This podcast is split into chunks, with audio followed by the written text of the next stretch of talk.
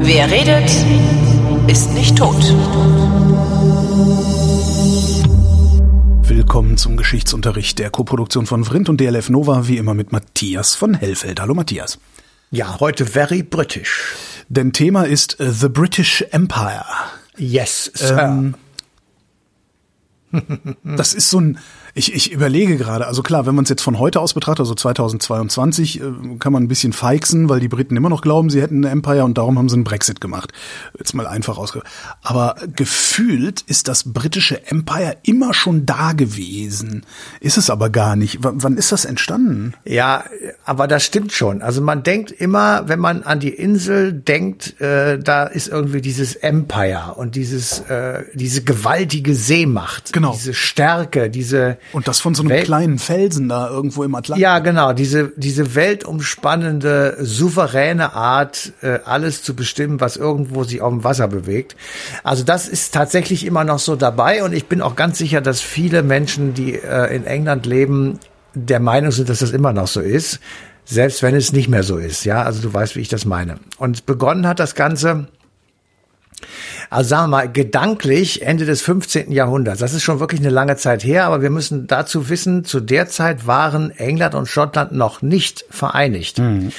Äh, die Vereinigung, die war erst sehr viel später, nämlich 1707. Aber bis dahin waren sozusagen zwei unterschiedliche und auch teilweise stark konkurrierende Königreiche auf diesem Felsen, den du eben gerade genannt hast, ähm, zusammen.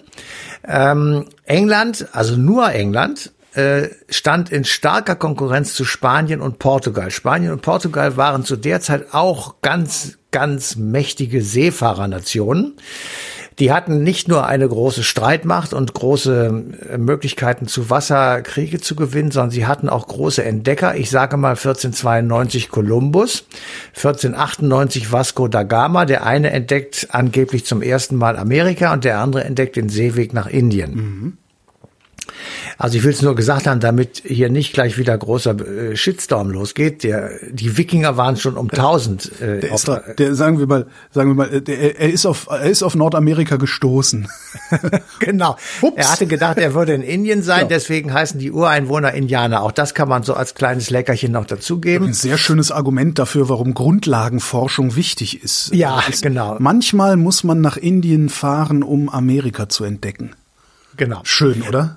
Sehr schöner Satz und auch eine sehr schöne Idee. Also wie gesagt, die Wikinger waren schon um 1000 herum etwa ähm, auf dem nordamerikanischen Kontinent und ähm, also man kann dann sagen, die haben den entdeckt. Gut, jetzt lassen wir das mal außen vor. Also Vasco da Gama entdeckt den Seeweg nach Indien und 1497, also genau dazwischen, äh, gibt es einen italienischen Seefahrer und Entdecker John Cabot und dieser John Cabot äh, erkundet sozusagen äh, im Auftrage der Krone der englischen Krone, ein italienischer wohlgemerkt Seefahrer im Auftrag der englischen Krone.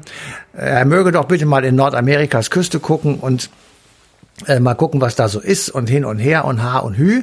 Und er, er macht das auch, aber er kommt nicht mit dem Auftrag dort an, Kolonien zu gründen, sondern er, er sollte einfach mal gucken sozusagen, was mhm. da jetzt eigentlich ist mit diesem Kolumbus und was denn da alles entdeckt worden sei und so weiter. Ähm, so dass also ah Giovanni Cabotto hieß er eigentlich. Jetzt denke ich John Cabot Italiener? Okay. Ja das habe ich jetzt ja, natürlich. Ja, Giovanni nein, Cabot ist ist schon klar. Ähm, also 1497 war also Ende 15. Mhm. Jahrhundert. Und jetzt geht ähm, die nächsten 100 Jahre sind dadurch gekennzeichnet dass äh, England und Spanien äh, weniger Portugal mehr Spanien ich sag mal in eine ja militärische politische und auch glaubensmäßige Gegnerschaft äh, kommen. Wir erinnern uns alle, es gibt Luther, es gibt die anglikanische Kirche auf, in England, also Protestanten gibt es, Anglikaner gibt es und es gibt natürlich Katholiken. In England herrscht bis zum heutigen Tage die anglikanische Kirche, in Spanien bis zum heutigen Tage die katholische. Beide sehr massiv, beide sehr bestimmend, beide sehr deutlich auch in Politik ähm, eingreifend und in Gesellschaftspolitik eingreifend. Mhm. Und aus dieser ich sag mal, religiösen Gegnerschaft oder äh, Feindschaft ist es nicht, aber jedenfalls Gegnerschaft, wird auch eine politische und eine militärische, dann auch tatsächliche Gegner oder Feindschaft. Und die berühmte Königin Elisabeth I., äh, nicht die zweite, die ist ja heute am Start, die erlaubte ähm, rund 100 Jahre später äh, englische Freibeuterei gegen spanische Handelsschiffe. Mhm. Und das ist natürlich dann schon ein deutliches Zeichen, dass die Engländer sagen, wir müssen diese spanische Herrschaft über die Wellen brechen. Und diese Freibeuterei und dieses äh, politische Gegeneinander weitet sich tatsächlich zu einem massiven Krieg aus, nämlich dem man glaubt es kaum englisch-spanischen Krieg. Der geht zwischen 1585 und 1604. Ist das dieser und Krieg, wo dann die legendäre spanische Armada versunken Allerdings, mein ah, Freund, okay. das war 1588, wie wir alle aus der Schule noch wissen. Mhm. und das alleine macht schon klar, also das war eine furchtbare Demütigung und eine schreckliche Niederlage für Spanien. Gleichzeitig gab es Überfälle auf die berühmten äh, spanischen Galeeren, die eben Gold und Silber und andere tolle Schätze aus äh, südamerikanischen Kolonien oder besetzten Gebieten nach Spanien brachten. Und die Queen hat dann gesagt, also Elisabeth I., ähm, das plündern wir jetzt und nehmen uns auch etwas von diesem ähm, Schatz einfach mit. Und eigentlich auch der totale Wahnsinn, oder? Oh, guck mal, da hinten, da hinten fährt ein Geldtransport der Bundesbank, dachte sich der Belgier. Den überfalle ich. Das ja, genau. Das, äh, also ich komme, je älter ich werde, mehr und mehr zu der Ansicht, dass vieles von dem, worüber wir berichten und uns auch unterhalten, der nackte Wahnsinn ist oder war. Und vieles von dem, was wir heute erleben, es eben auch ist. Also bleiben wir bei Elisabeth I. und äh, ihrer Plünderung oder ihrer Erlaubnis, äh, spanische Schiffe zu plündern. Und das wiederum brachte einige Intellektuelle also Dichter, Denker und andere Fürsten, auf die Idee in England zu sagen und zu schreiben, man bräuchte möglicherweise auch so etwas wie ein Imperium, also sowas wie die Römer vielleicht hatten, also ein größeres ähm, mit Stützpunkten, dass man eben, wenn man, ich sag mal so als äh, Beispiel, wenn man eine äh, ein spanisches äh, Schiff äh, kapert will, das gerade von Südamerika hochschippert und so, dann müsste man möglicherweise irgendwo Stationen haben, wo man seine eigenen Schiffe mit ähm, Material versorgen könnte. Und das müsste man möglicherweise so organisieren, dass das dann weltumspannend sei. Und aus dieser Fantasterei ergab sich zum ersten Mal ungefähr 1590 aufgeschrieben die Idee eines British Empire, also eines Imperium Britannicum, mhm. angelehnt das Imperium Romanum. Ähm, und in dieser Zeit, also ganz kurz davor, ähm, hat diese berühmte Elisabeth I. den Auftrag und auch das Patent erteilt, für die englische Krone Kolonien zu erobern.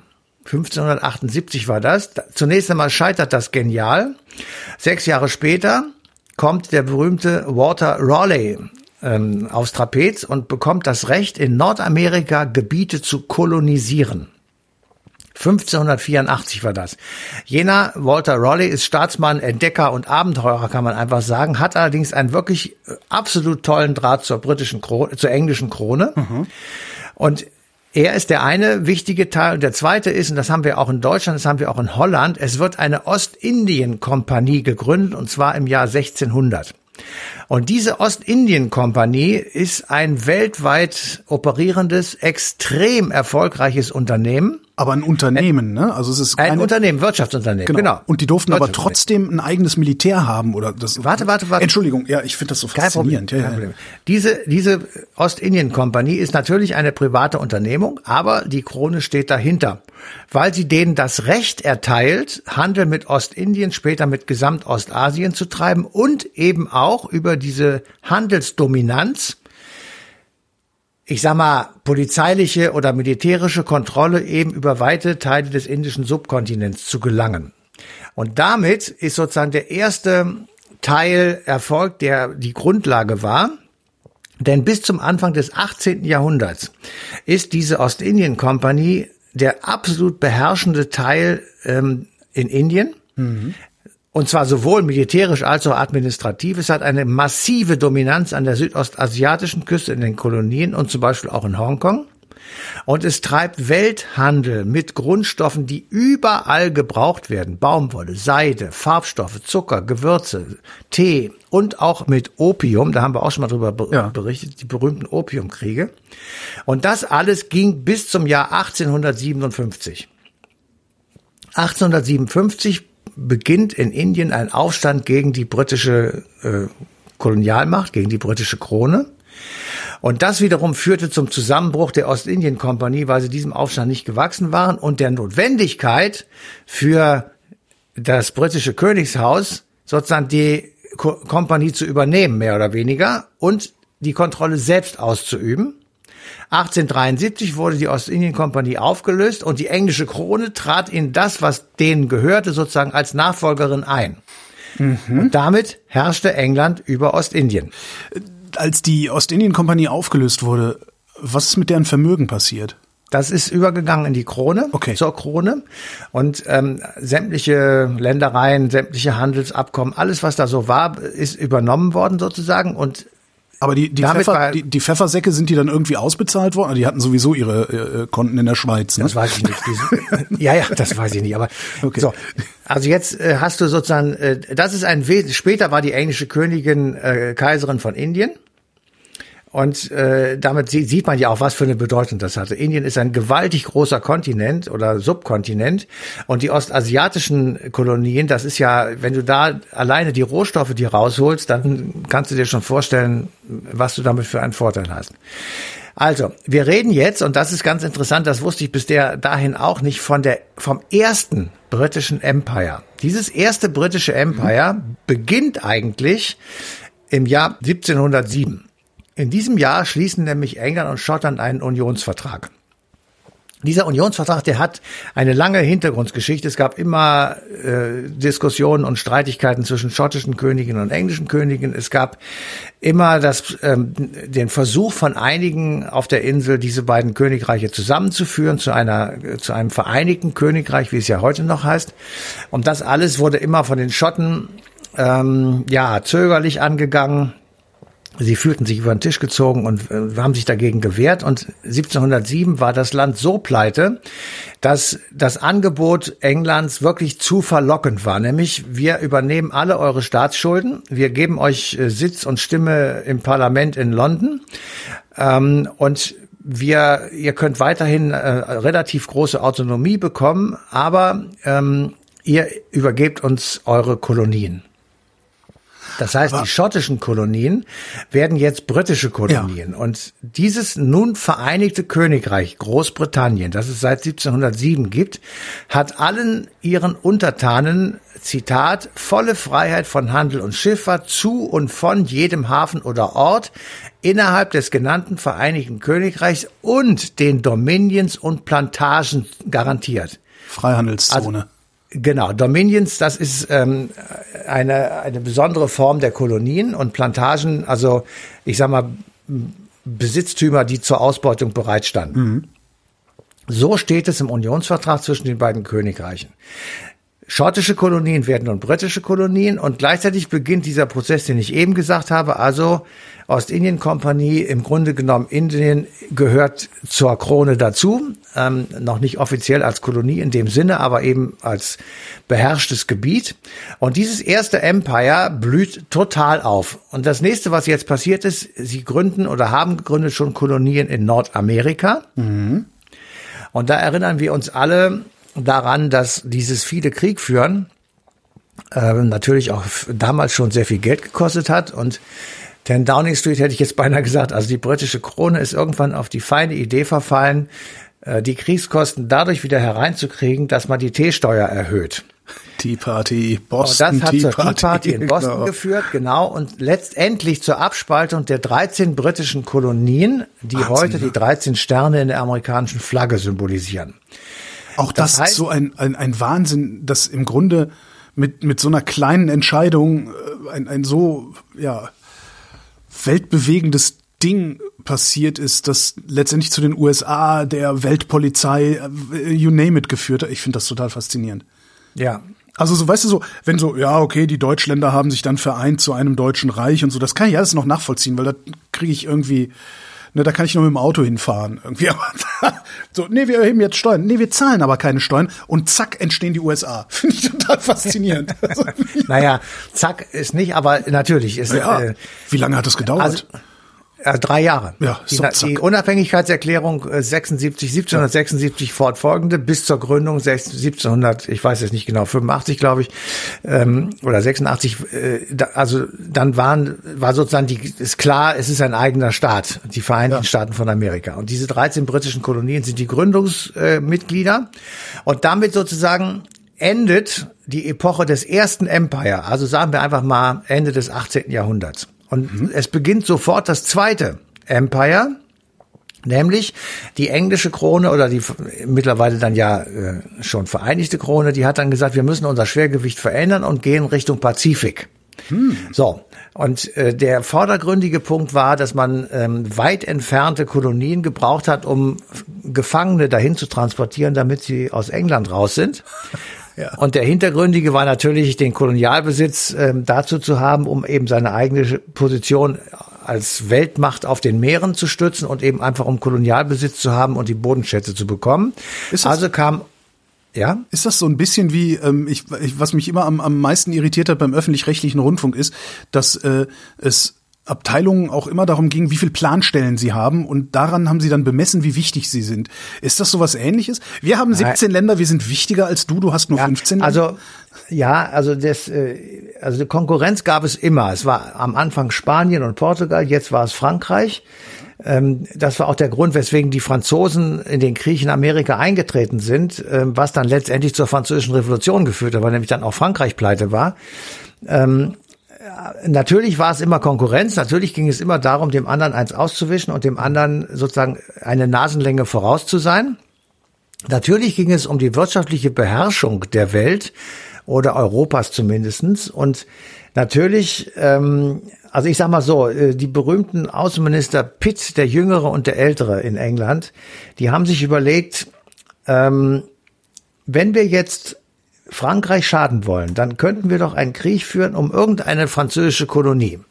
Dann ziehen wir französische Soldaten aus Europa ab und können dann besser gegen das geschwächte Frankreich in Nordamerika um unsere Kolonien kämpfen.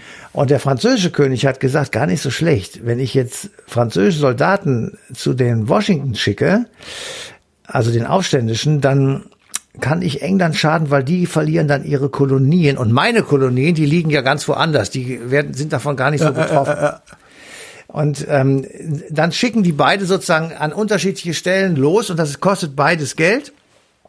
England muss akzeptieren, und das ist ja alles innerhalb von wenigen Jahren, England muss akzeptieren, dass sie die 13 Kolonien verliert. Und 13 Jahre später beginnt in Frankreich die große Revolution, wo die Monarchie akzeptieren muss, dass sie insgesamt ausgeschaltet wird. Äh, Und in, in beiden Fällen war Geld der Punkt und in beiden Fällen hat es vorausgege äh, hat es vorhergehend Kriege gegeben, die einfach zu teuer waren. das ist immer das Ding, ne? Immer wenn sie kein Geld Absolut. mehr haben, das dann wirst du in sich Russland jetzt auch sehen. Das wirst du in Russland auch sehen. Okay. Ähm, gut, also es hat, äh, also das, das war das Ende. Das zweite, der, der zweite Empire beginnt sozusagen mit dem Ausblick Australien, Seeland, Pazifik. Und dann beginnt das, was die Historiker sehr oft als das britische Jahrhundert bezeichnen, nämlich das 19. Jahrhundert, beziehungsweise das imperiale Jahrhundert, das kann man auch sagen. Ähm, und dort sozusagen hat dieses British Empire absolute Weltmacht. Also da gibt es kaum eine Entscheidung, die irgendwo auf der Welt gefällt wird, in der nicht England beteiligt ist. Die größte Ausdehnung äh, des British Empire findet dann tatsächlich kurz nach dem Ersten Weltkrieg statt. Gleichzeitig aber ist der Erste Weltkrieg auch der Beginn sozusagen des Endes dieser äh, absoluten Dominanz. Und wir haben aus dieser Dominanz noch ein zweites Schlagwort ähm, in der Schule gelernt, das ist die Splendid Isolation. Ja, Und stimmt. die Splendid? Iso ja, die Splendid Isolation, die kommt eben daher, dass man gesagt hat, wir sind auf den Weltmeeren so dominant. Da ist niemand, der uns das Wasser reichen kann, dass wir eigentlich für unsere Insel keinerlei Verteidigung brauchen. Ah, Weil, ja, Splendid ist herausragend, herausragende Isolation, weil wir, wenn jemand kommt, dann sehen wir ihn ja. und bekämpfen ihn auf dem Wasser. Das Einzige, und wirklich, das ist das absolut Einzige, was uns interessiert, ist, was passiert auf den gegenüber unserer Insel liegenden Küstenregionen Europas. Mhm. Weil im Ärmelkanal die kürzeste Strecke, ich weiß jetzt nicht genau, aber es sind glaube ich 40 Kilometer. Es gibt Leute, die schwimmen das. genau, also 40 Kilometer. So, das heißt, wenn, wenn ähm, ich sag mal, der Streit um die österreichischen Niederlande, das war ein Thema, da war Großbritannien involviert. Mhm. Ähm, wenn Dänemark und Schweden äh, irgendwie Ostsee Großmacht werden wollten, dann war Großbritannien und so weiter. Also ja, aber wenn irgendwo in Italien oder Österreich-Ungarn ja, oder so. Ja, das war nicht so wichtig. Was wieder wichtig war, war die Dardanellen. Also wenn es äh, Gallipoli, das war mhm. ja auch die große Schlacht, die Churchill verloren hat im Ersten Weltkrieg. Äh, wenn da also Stress war, dann waren die Briten sofort da, weil das war ein Nadelöhr, durch das sie auch durch mussten mit ihren Schiffen. Das war ja Welthandel und insofern so. Also ähm, da konnte man immer sehen und in Diese, England selber, ja. Diese Weltmacht. Ähm, waren alle anderen einfach nur eingeschüchtert oder hatten die Briten tatsächlich die Schlagkraft, tatsächlich ihre Weltmacht zu verteidigen? Absolut, tatsächlich. Okay. Und das war ja auch der Punkt. Also ähm, wir sind natürlich jetzt schon fast in unserer Zeit, aber um eben auch zu sagen, wie idiotisch das war, aus deutscher, äh, aus Deutschland sozusagen auch eine Weltmacht auf der See, auf See zu machen, so zwischen 1890 und 1914 das war sozusagen der erste Versuch einer europäischen Großmacht, nämlich in diesem Falle Deutschlands, des Deutschen Reichs unter Kaiser Wilhelm II., diese Macht zu entschärfen und zu sagen, wir haben auch eine Seemacht, die euch durchaus das Wasser reichen kann. Und wenn du dir mal Zahlen vornimmst, wie viel Schiffe Deutschland gebaut hat in einer relativ kurzen Zeit und wie viel England dann nachgerüstet hat, dann hatte man tatsächlich am Beginn des Ersten Weltkriegs den Eindruck, dass die deutsche Seestreitkraft durchaus ebenbürtig war zur englischen. Und auch das war ein Grund für England zu sagen, wir werden die Herausforderung annehmen. Das können wir uns nicht, das können wir einfach nicht zulassen, dass es hier jetzt jemanden gibt, der das gleiche Potenzial hat und uns zudem auch noch offensiv und aggressiv bedroht. Mhm. So, das heißt, sie wollten natürlich auch im Ersten Weltkrieg diese, ich sag mal, Weltwirtschaftsmachtstellung äh, verteidigen. Sie wollten ihre wirtschaftliche Dominanz des 19. Jahrhunderts auch ins 20. Jahrhundert hinüber retten. Und dadurch, dass England auf der Seite der Sieger des Ersten Weltkriegs war, hat es zunächst einmal auch den Anschein, als würde das gelingen. Gleichzeitig aber beginnt eben nach dem Ersten Weltkrieg auch schon das Bröckeln dieser Kolonialmacht. Also ähm, in Südafrika gibt es die Südafrikanische Union, es gibt Aufstände in Ägypten, es gibt äh, in Indien ist das alles nicht mehr so einfach. Äh, wir haben in Ostasien Aufstände und Unruhen, die noch nicht jetzt richtig antikolonial sind, aber jedenfalls national. Und das ist ja immer der Beginn dann auch äh, des antikolonialen Kampfes. Und nach 1945, also nach dem Ende des Zweiten Weltkrieges, ist dann alles zu Ende. Und äh, die Kolonialmächte äh, Frankreich und England, also wieder die beiden, die es immer schon waren in Europa, liefern sich ähm, ich sag mal, Kämpfe ist zu viel gesagt. Also Frankreich sicher. Frankreich hat furchtbare Kolonialkämpfe geführt Indochina mit äh, Vietnam und Laos und Kambodscha und dann auch Algerien vor allem äh, bis in die 60er hinein, wo es also darum ging, dass die Unabhängigkeit Algeriens verhindert werden sollte. Mhm. Ähm, und England halt eben in dieser Abtrennung von Indien und Pakistan. Das war einfach, das ist Weltgeschichte, die da passiert ist. Also ganz nebenbei kann man fast sagen. Ähm, und damit ist England sozusagen von dem Moment an vollkommen zurückgedrängt auf einen, auf einen Status eines ganz normalen Staates, der allerdings nach diesen beiden Weltkriegen komplett verarmt war. Ja. Komplett. Und, Wie sind die denn dann ähm, wieder auf die Füße gekommen? Ja gut, die hatten Industrie, ne? Die haben ja sie hatten damals Kohle noch Industrie, ja, bis, ja. bis zu Maggie Thatcher hatten sie Industrie. oh Gott, ja. ja. genau. Und ähm, damit sind sie wieder auf die Beine gekommen und genauso natürlich haben sie profitiert von der starken amerikanischen äh, Führungsmacht, also wirtschaftlich, Marshallplan etc.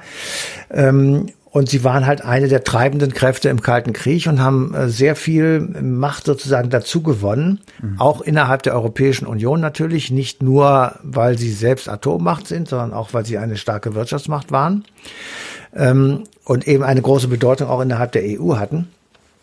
Aber ähm, von einem Empire kann man nun wirklich nicht mehr sprechen. Und ähm, wenn die Auswirkungen der Pandemie, also der Corona-Pandemie, nun wirklich mal irgendwann zu Ende sein sollten, dann wird man sehen, wie groß der Schaden eigentlich ist, den der Brexit angerichtet hat. Äh, denn der ist vermutlich noch sehr viel größer als das, was Krieg in der Ukraine und eben Pandemie angerichtet haben. Und dann wird sich mal zeigen, ob vielleicht in äh, ein paar Jahren die Engländer wieder zurück in die EU wollen, weil sie merken, dass das mit dem Empire und diesem ganzen Gehabe und diesem ganzen Rumgemache eben einfach nicht mehr funktioniert. Und gucken wir mal, was, mal gucken wir, wir, wir zeichnen auf vor dem letzten Wahlgang der französischen Präsidentschaftswahl. Ja. Gucken wir mal, ob es die EU dann noch gibt, ne? Ja, das kann auch sein. Ähm, aber noch einmal, zwei Sachen wollte ich gerne noch sagen zu Großbritannien, wo zum letzten Mal sozusagen dieses Gehabe einer Weltmacht aufgetaucht und aufgeblitzt ist. Das war beim Falklandkrieg 1982. Oh ja. Ja, da hat Argentinien sich erfrecht, vor der eigenen Küste einen Haufen Steine zu besetzen. Und das zweite war das äh, militärische Engagement nach 9-11 im äh, dritten Irakkrieg an der Seite der Vereinigten Staaten von Amerika. Da muss ich auch sagen, da hat, äh, da blitzte es so auf, dass man sagte, wir sind hier diejenigen, mhm. die das in der Hand haben. Wir sorgen jetzt für Ordnung da im Irak. Das ist doch alles Mist so. Und wir rächen jetzt diese üble Tat, die ist ja zweifellos wahr, aber die eben mit dem Irak, wie wir alle wissen, nichts zu tun hatte.